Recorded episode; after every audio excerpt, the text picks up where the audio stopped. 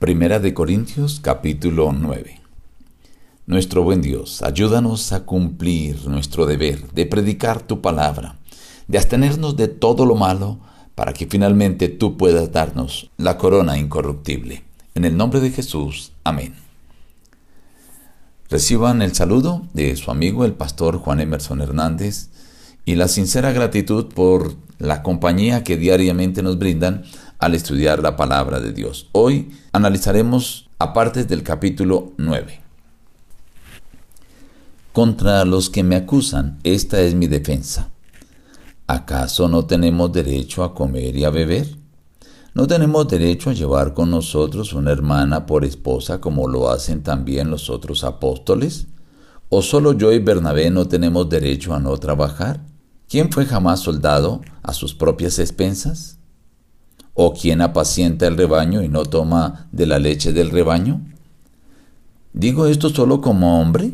¿No dice esto también la ley? En la ley de Moisés está escrito, no pondrás bozal al buey que trilla. ¿Se preocupa Dios por los bueyes o lo dice enteramente por nosotros? Sí, por nosotros se escribió esto. Si nosotros sembramos entre vosotros lo espiritual, ¿será mucho pedir que cosechemos de vosotros lo material? Sin embargo, no hemos usado de este derecho, sino que lo soportamos todo por no poner ningún obstáculo al Evangelio de Cristo. ¿No sabéis que los que trabajan en las cosas sagradas comen del templo y los que sirven al altar del altar participan? Así también ordenó el Señor a los que anuncian el Evangelio que vivan del Evangelio. Si anuncio el Evangelio no tengo por qué gloriarme, porque me es impuesta necesidad, y hay de mí si no anunciar el Evangelio. Por eso, si lo hago de buena voluntad, recompensa tendré, pero si de mala voluntad, la comisión me ha sido encomendada. ¿Cuál, pues, es mi recompensa? Que predicando el Evangelio presente gratuitamente el Evangelio de Cristo. Siendo libre, me he hecho siervo de todos para ganar al mayor número. Me he hecho a los judíos como judío, como sujeto a la ley para ganar a los que están sujetos a la ley, a los que están sin ley como si yo estuviera sin ley. Me he hecho débil a los débiles, a todos me he hecho de todo para que de todos modos salve a algunos. ¿No sabéis que los que corren en el estadio todos a la verdad corren, pero uno solo se lleva el premio? Corred de tal manera que lo obtengáis. Todo aquel que lucha, de todo se abstiene. Ellos a la verdad para recibir una corona corruptible, pero nosotros una incorruptible. Así que yo de esta manera corro, no como a la aventura.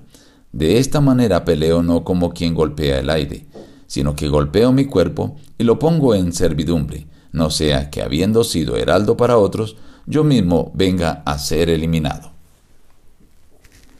En este capítulo 9 el apóstol Pablo expone algunos aspectos que son derechos del que es apóstol.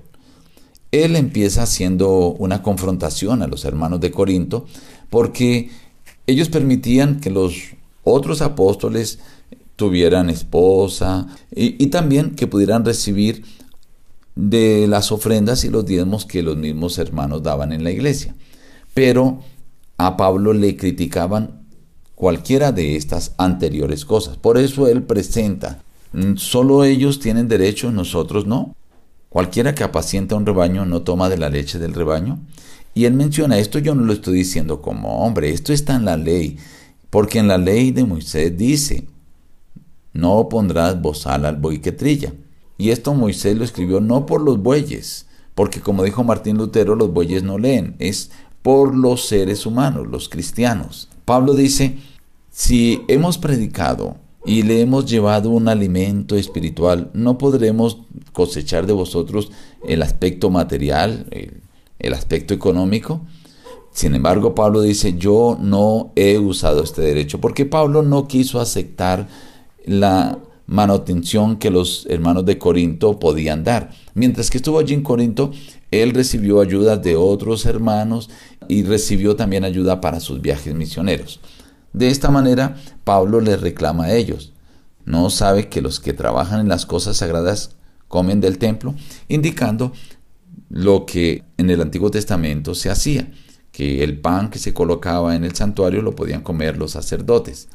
Pero también él quería dar a entender que las personas que estaban trabajando, predicando el Evangelio y dedicadas a ello, merecían recibir su recompensa. Toda persona que trabaja, todo soldado que sirve no lo hace a costa de su propio aspecto económico, recibe un salario. Pues el obrero que ha trabajado sirviendo y predicando la palabra del Señor, dedicado totalmente a eso, pues también merece recibir su salario. También presenta que él se ha acomodado a los judíos, a los que no están bajo la ley, o a los que están bajo la ley, llamando a los gentiles, los que se habían circuncidado, los que no se habían circuncidado. Y dice, me he hecho a los débiles débiles para ver si de todas formas puedo salvar a alguno. Termina el apóstol Pablo después de decir cuál es tu responsabilidad e indicando que es también responsabilidad nuestra la de predicar el Evangelio a todas las personas. Termina el apóstol Pablo diciendo que así como los deportistas se cohiben, se abstienen, tienen una rigurosa disciplina para obtener el premio que es una corona de laureles, de, de plantas, de hojas, que rápidamente se marchita y perece, dice una corona corruptible.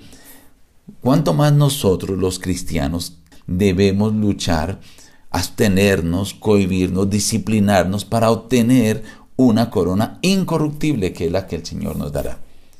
Él concluye, él cierra el capítulo diciendo, yo por eso, de esta manera, golpeo mi cuerpo, lo pongo en servidumbre, no sea que habiendo sido luz, guía, heraldo para otros, yo vaya a quedar por fuera del reino de los cielos. La invitación que deja el apóstol, cumple hoy tu deber como cristiano. Asténgase de todas aquellas cosas que son incorrectas, que son malas, y finalmente podrá recibir la corona incorruptible de la vida eterna. Nos despedimos diciendo, busca a Dios en primer lugar cada día, y las demás bendiciones te serán añadidas. Que Dios te bendiga.